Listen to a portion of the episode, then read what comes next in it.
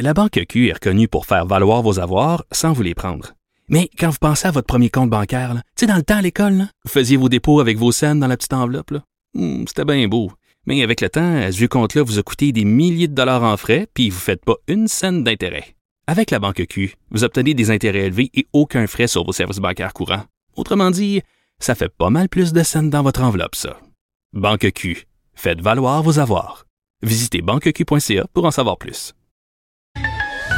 Le retour de Mario Dumont. Parce qu'il ne prend rien à la légère. Il ne pèse jamais ses mots. Cube Radio. Et c'est l'heure de parler sport. JC, bonjour. Comment ça va, les gars? Ça va bien, ça commence aujourd'hui? Oui, je sens un sourire dans ta voix, euh, Mario, le sourire du gars qui est excité par un débat ce soir. Oui, oui, oui. On va surveiller ça avec intérêt, mais le début, je suis peut-être excité aussi par le début des activités, des hostilités dans la Ligue nationale de hockey. Ça pourrait être ça. Pourquoi pas? Pourquoi Ah. pas? Ça commence ce soir. Deux matchs à notre antenne à TVA Sport.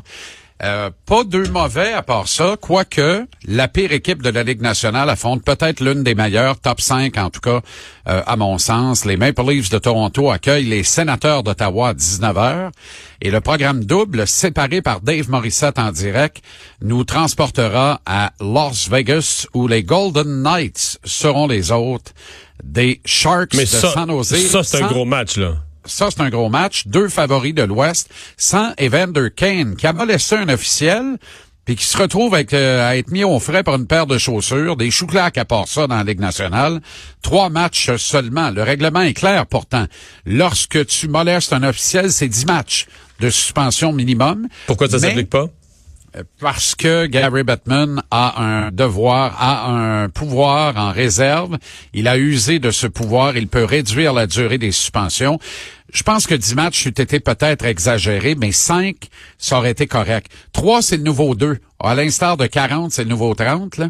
Euh, 3, c'est le nouveau 2. Tu sais, avant, c'était la, la feria du deux matchs de suspension. C'est maintenant rendu 3. On a, on a augmenté à 1. Alors, c'est comme si on lui avait donné la suspension minimum à Evander Kane. Et pourtant, non seulement il a poussé l'officiel, il a maudit un coup d'hockey sur un joueur, mais il a frappé l'officiel au passage également. Et la défense de Kane, l'officiel avait un regard menaçant. J'avais l'impression que c'était pas un arbitre, que c'était un adversaire qui s'en venait me casser la gueule. Mais ça, c'est ton problème, mon chum. Tu as molesté un officiel, t'es au frais. Et la vraie a- réponse, tu sais qu'elle va venir sur la glace, Mario. Surveille bien ce match-là ce soir. Là. Je te le dis, je serais pas surpris qu'il y ait au moins 10 minutes de pénalité à l'encontre des Sharks dans la seule première période du match.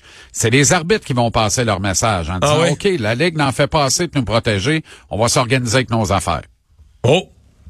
Ben oui. Ça va être- non, non, c'est pas fou. ça marche. C'est pas fou de penser Les ça. Flames- Te rappelles-tu Dennis Weidman qui euh, avait euh, pas fait exprès, mais on sait qu'il avait fait exprès, de geler littéralement un juge de ligne en rentrant au banc avec les Flames de Calgary il y a quelques années de ça? Oui. Sache que les Flames, avant cet incident Whiteman, c'était l'équipe la moins punie de la Ligue nationale. Et à partir de l'incident Whiteman, ça a été l'équipe la plus punie de la Ligue nationale par un mille et demi pour le reste de la saison. Fait que tu peux pas gagner. Tu gagnes pas contre les arbitres, puis quelque part, c'est correct de même aussi. Mais c'est à la Ligue de mettre ses culottes, elle ne l'a pas fait dans ce cas-ci. Qu'est-ce que tu retiens de ton entretien euh, que j'ai vu sur les réseaux sociaux, fort apprécié d'ailleurs par le public, mais avec Marc Bergevin, des réponses, des surprises, des, des, des choses qui t'ont Euh, frappé? En fait, euh, oui, je l'ai trouvé très détendu. On est entré comme dans une bulle. C'était parfait. Moi, j'adore le contexte de ces têtes à tête là où il y a pas, on n'est pas 77 à tenter une question, où on peut également sortir du cadre des, X et des zéros là, être capable de poser des questions à l'être humain aussi, faire rejaillir un peu l'être humain. Marc Bergevin, c'est un petit gars de Montréal. Il est né et il a grandi à Pointe-Saint-Charles, vient d'un milieu modeste. Des fois, c'est bon qu'il se rappelle ça en direct à la télévision. Tu comprends? C'est bon de se le rappeler, nous aussi. Et des fois, ça peut mettre la table à d'autres confidences. Euh, entre autres, hier, il a été très, très, très catégorique. Euh, moi, je lui ai dit, est-ce que tu as marchandé Jonathan Drouin? Et il a dit non, d'aucune façon. Et, euh, et Mario, ce que je peux ajouter là-dessus, c'est que j'ai obtenu des preuves tangibles, des preuves écrites tangibles que Marc Bergevin n'a pas marchandé Jonathan Drouin depuis euh, un sacré bout de temps. Euh, alors. Donc, Drouin est dans les plans pour commencer la saison puis performer avec le Canadien. Mais sur le ben, troisième trio. L'histoire ne dit pas si ça vaut à peine de le marchander ou pas. Tu sais, tous les directeurs généraux de la Ligue nationale sont au courant de la situation dans tous les marchés. Ils savent qu'on n'est pas satisfait de Drouin à Montréal. Ils ont la littérature de chacune des équipes à chaque jour. Ils ont des gens qui leur font rapport de ça. Si quelqu'un avait été vraiment intéressé, il aurait appelé le Canadien. Alors, est-ce que Marc Bergevin n'a pas marchandé Jonathan Drouin parce qu'il n'a pas reçu d'appel au sujet de Jonathan Drouin? Ça, ça se peut. Ça, ça lui appartient. J'ai pas de confirmation de ce côté-là.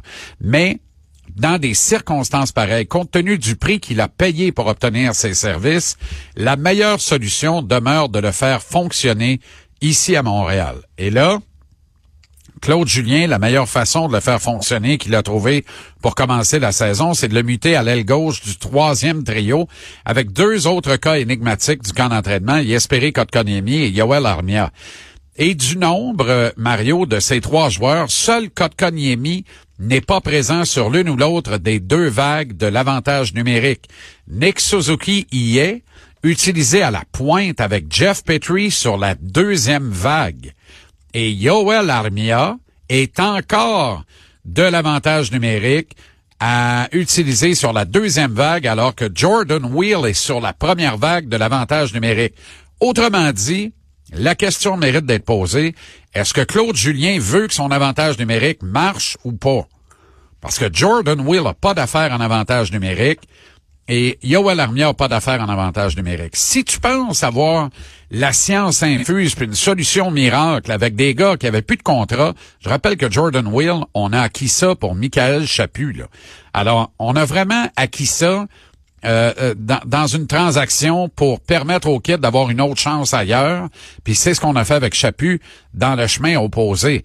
Et là, il se retrouve sur la première vague d'avantage numérique. Je veux bien croire qu'il a offert de bons services aux Canadiens l'an dernier. C'est pas un gars d'avantage numérique. Si tu essayes des maudites niaiseries de même puis que ça marche, tu passes pour un génie. Mais ça n'a pas marché de l'année l'année passée. Puis l'avantage numérique a été 30e sur 31 club de la Ligue nationale au final de la saison.